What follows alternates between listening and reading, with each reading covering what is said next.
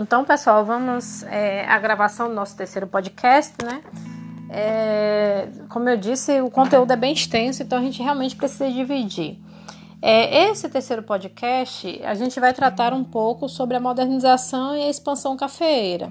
Né? Nós vimos é, no primeiro essa organização política do império, é, no segundo, a gente está observando né, a permanência de uma sociedade é, que ainda adota a mão de obra escrava né, como a principal forma de, de impulsionar a economia.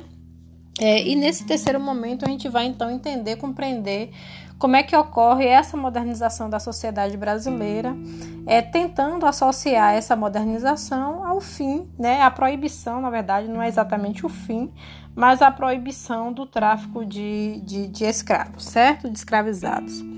É, então nós temos aí um marco né, para essa extinção do tráfico. Esse marco é o ano de 1850. É, nós vimos que aquela lei de 1830 ela, ela passou né, a ser conhecida como uma lei para inglês ver, né, porque ela, ela era muito mais um acordo não cumprido entre Portugal, ou desculpa, entre Brasil e Inglaterra. E a partir da lei Eusébio de Queiroz, esse tráfico ele realmente fica proibido.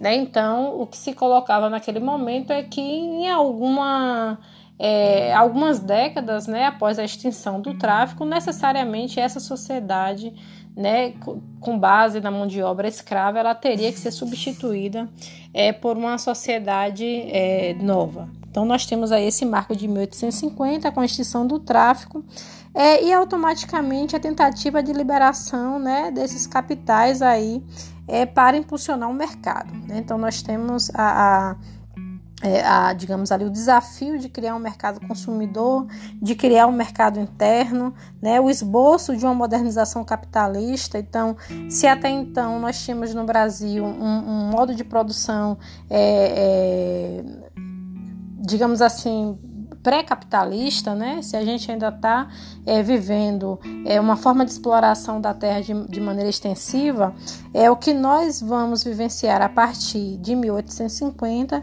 é justamente né, o esboço de uma modernização capitalista, né, a organização das primeiras tentativas para é, se criar esse mercado interno consumidor, é, um investimento aí no plano político, né? De não só no plano político, né, mas principalmente nessa, nesse, nessa área urbana, é, a modernização ela deveria passar aí pela melhoria da, das ferrovias, pela construção de estradas, né, pela, pelo investimento na navegação a vapor. Então, é um processo de modernidade acompanhado por um processo de modernização. Então, é um investimento no campo econômico, mas também um investimento no campo cultural, né? no, na, na, na, no, no campo das ideias. É, é, há uma conciliação né, entre essa modernização e esse processo aí de modernidade. É, em relação ao processo de modernização, né, ou seja, investimento nesse desenvolvimento do Brasil, é, as primeiras iniciativas e também as maiores é, estão relacionadas à construção de estradas de ferro. Né? Então, o Brasil ele é cortado a partir é, do, da segunda metade do século XX, ele é cortado aí por imensas né, ferrovias. Inclusive aqui na Bahia, nós temos aí muitas né, dessas ferrovias construídas aqui, aqui nessa região do Recôncavo, principalmente, né, na região que eu moro, inclusive a região de Alagoinhas, é, a gente começa a ter investimento em ferrovia já a partir de 1850, né, a primeira ferrovia aqui é inaugurada no ano de 1864 certo? E nesse período também é o período que entra aí no auge, né? É o Vale do Paraíba, que é aquela região que fica é, entre o, o, Rio de Janeiro e São Paulo. Eu estava ouvindo o podcast anterior e eu me, acabei me atrapalhando na hora que eu estava comentando ali. Eu falei que o Vale do Paraíba era entre São Paulo e Minas Gerais, não é? É entre Rio de Janeiro e São Paulo, viu? Então, por favor, façam essa, essa correção aí quando vocês sistematizarem, né? Porque é importante que a gente possa situar é porque essa região ela vai ser fundamental aí a partir da segunda metade do século XIX, certo? É, com esse deslocamento né, desse eixo econômico para o Vale do Paraíba, é, vocês vão lembrar que o escoamento desse café ele se dava pelo porto do Rio de Janeiro. Né? Então, o Porto do Rio de Janeiro ele tem uma importância fundamental no Brasil, desde a, a, a descoberta né, das primeiras minas aí de ouro, é, ele já, já, já assume essa importância, mas ele também vai ser fundamental aí para o escoamento da primeira produção de café. No entanto, o Porto do Rio de Janeiro ainda é muito distante né, dessa região aí. Então, um outro lugar é, se estabelece como, como importante para o escoamento dessa produção, que vai ser exatamente o Porto de Santos, né? o porto que fica em São Paulo, o Porto de Santos. Então, nós temos nesse período um investimento. Nossa, tá chegando algumas mensagens aqui, eu acho que vai acabar gravando. Nós temos nesse momento aí é, um investimento muito alto na, nas ferrovias, na abertura de vias férreas. Nós temos também um investimento na navegação a vapor e automaticamente nós temos um deslocamento né, desse porto de escoamento dessa produção de café para é, o porto de Santos, que surge nesse cenário brasileiro como centro né, exportador aí dessa, dessa, desse, desse café é, que é potencializado por essa expansão aí do Oeste Paulista certo? Então, quando a gente fala da expansão do Oeste Paulista, a gente está falando daí do fortalecimento também é, de uma burguesia paulista, de uma burguesia cafeeira. Nós estamos aí fazendo referência a, a essa região do Vale do Paraíba, né? E essa produção é, de café que era aí produzida pelo que ficou conhecido pela história como os barões, né, do Vale do Paraíba, os barões do café né, que são, são pessoas que, que vão se fortalecendo no campo econômico e, ao mesmo tempo, também vão se colocando no lado oposto à monarquia. Né? Eles começam a questionar a monarquia. Vocês vão lembrar do primeiro é, podcast que eu gravei. É, essas, essas figuras elas vão se distanciando ali. Né? O, o, o imperador vai tentando buscar caminhos para dialogar com esses barões, mas, ao mesmo tempo, eles. É, eles se veem impelidos né, a começar a questionar essa forma de governo, de modo que na década de 1860 para 1870, né, nessa passagem aí dessa década, eles já se colocam como oposição é, à monarquia, certo? Então, só para a gente recuperar, o Oeste Paulista aí formado né, pela, é, pela burguesia do café é justamente o, o, lugar né, onde terá início, digamos assim, essa implantação do capitalismo no Brasil, né? Esse modo de produção capitalista no Brasil é, vai ter início justamente nesse período aí. Bom, esses grupos que impulsionaram né, esse consumo, essa, é, essa, esse investimento no modo de produção capitalista, é um grupo também que vai buscar alternativas para essa mão de obra escrava, né, essa mão de obra negra escravizada. Né? É um grupo que vai é, é, buscar, digamos assim, fora do Brasil, uma alternativa, né, uma solução para é, modernizar essa sociedade brasileira também. Né? Então, como eu disse, a modernização ela vai ocorrer né, em termos econômicos, mas ela também precisa dialogar com uma, no, nova, digamos assim, uma, uma, nova maneira de pensar a sociedade, de organizar né, essa sociedade. Então, é, é, é, em função disso, né, é em busca dessas alternativas que esses barões eles vão então trazer para o Brasil né, a primeira grande leva de imigrantes. Né? Vocês vão é, lembrar que até aí, né? Claro que aqui já existia assim franceses. A primeira missão francesa no Brasil, ela ocorre no ano de 1816, né? Ainda quando a, a, a coroa portuguesa está aqui no Brasil.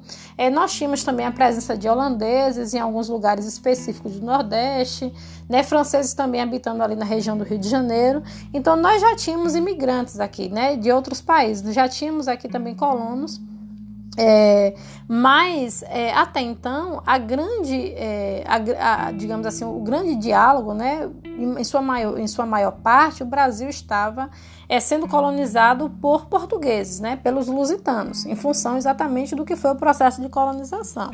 Então, nesse período aí, há uma abertura, né, muito grande para a vinda de imigrantes de outros países né? Nós temos aí principalmente, é, não só de Portugal, que vem bastante, a, a Bahia mesmo recebe muitos colonos é, de Portugal, mas também da Itália, né? Da Espanha e principalmente da Itália. Né? Nós temos uma. uma é, é potencializada essa vinda de imigrantes da Itália. E nessa segunda metade do século XIX também, com a extinção do tráfico, né, do tráfico atlântico, nós temos aí o estímulo do que a gente chama de, de tráfico interprovincial. Né? Então, acabou o tráfico atlântico, né? acabou a, a, a busca de, de, de, de, homens e mulheres negros do continente africano, né? nesse momento aí da, da região de Moçambique, ainda da Angola, do Congo, é, a região de Guiné já tinha fornecido bastante, mas continuava, vez por outra, ainda fornecendo. É, mas aqui é, foi impulsionado, então, um tráfico interprovincial né? Até porque o século XIX é o século que, que vai é, testemunhar né, o declínio da produção do açúcar na região de Pernambuco, na Bahia, né, que são províncias que vão se empobrecendo ao longo do século XIX e automaticamente, se elas vão se empobrecendo, essa mão de obra começa a ficar disponível né, para esse tráfico interno. Né? Então, muitas, mu o, o, tráfico que era trans, transatlântico agora passa a ser um tráfico interprovincial, né? das províncias, sobretudo do norte, para as províncias aí do centro-sul. De toda maneira, a partir da década de 70, né, a, a partir da segunda metade ali do século da década de 70, nós temos um declínio assim significativo é, dessa população é, escrava, né, principalmente nas regiões do Nordeste. Não é à toa que bem antes né, dessa libertação, com muitas aspas, né, dos escravos pela, pela princesa no ano de 1888, é, não é à toa que desde 1884 que o Ceará já tinha abolido a escravidão. Né? Então, porque aqui a lógica, ela já tinha essa lógica da escravidão, ela já tinha colocado, é, já tinha posto vários problemas, eles já estavam sendo resolvidos em termos de, de é, de, de, de, concessão de cartas de alforria, né?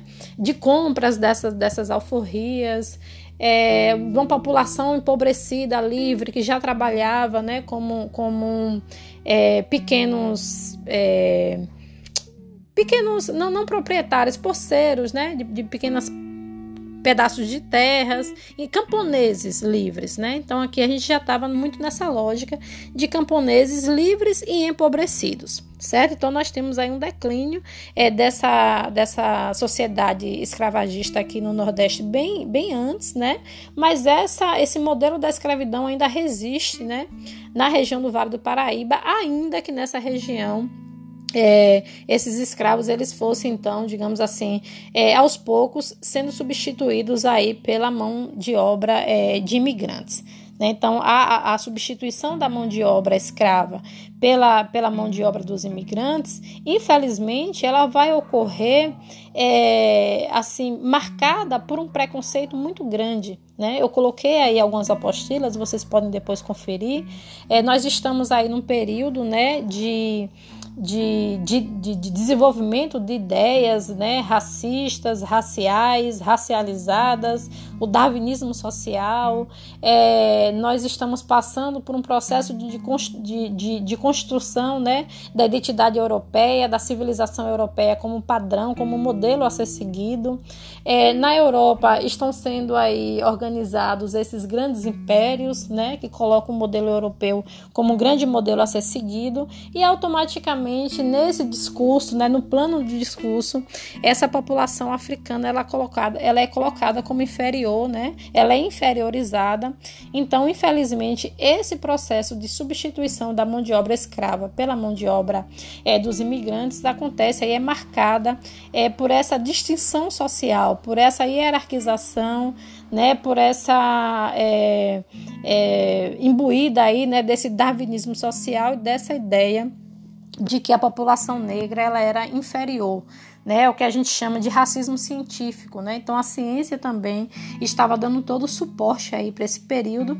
Claro que isso era fundamental, né, para essas classes dominantes, porque eles teriam que justificar de algum modo como é que eles mantiveram essa população escravizada durante mais de 300 anos, e aí buscava na ciência um argumento, né, para fundamentar é o modelo de sociedade adotado até então, certo? É, então é, é, é dessa maneira, né, que, que se esboça, digamos assim, essa passagem é, de uma sociedade escravocrata para uma sociedade aí é, de, de, de, de, trabalho livre, ok? É, só para a gente finalizar, então, é, a gente tem que entender que essa população imigrante, né, que ela veio para o Brasil, ela também, ela vem com o financiamento do Estado, né? O Estado brasileiro financia a vinda desses imigrantes, mas o que os primeiros imigrantes que vêm para cá também são imigrantes pobres, né? Não são mais aqueles colonos que vinham é, para receber pedaços de terras, né, sesmarias para produzir, para explorar minas. É, esses imigrantes eles são novos, né, é, é, e eles vêm para trabalhar nessas fazendas. Né? E a situação que eles encontram aqui, né, o fazer América, acaba não sendo aquela coisa toda que se pensava antes de sair da Europa. Então, esses imigrantes, eles também é, é, enfrentam alguns problemas e eles também se organizam. Né? Então, não é à toa que, é, a partir da segunda metade do século XIX, a gente vai aqui presenciar é, uma série de, de, de, de revoltas né, desses imigrantes, porque, é, diferente da população negra, eles vinham na condição de homens livres e, assim, chegavam aqui e encontravam uma série de dificuldades que fazia com que ele se organizasse. Né? Nós vamos ver no terceiro ano que são esses imigrantes que acabam se organizando aqui nos sindicatos, né? o anarcossindicalismo, o anarquismo, já no início do século XX, né? que vão levar esse processo é, de consciência de classe trabalhadora que já estava dada na Europa.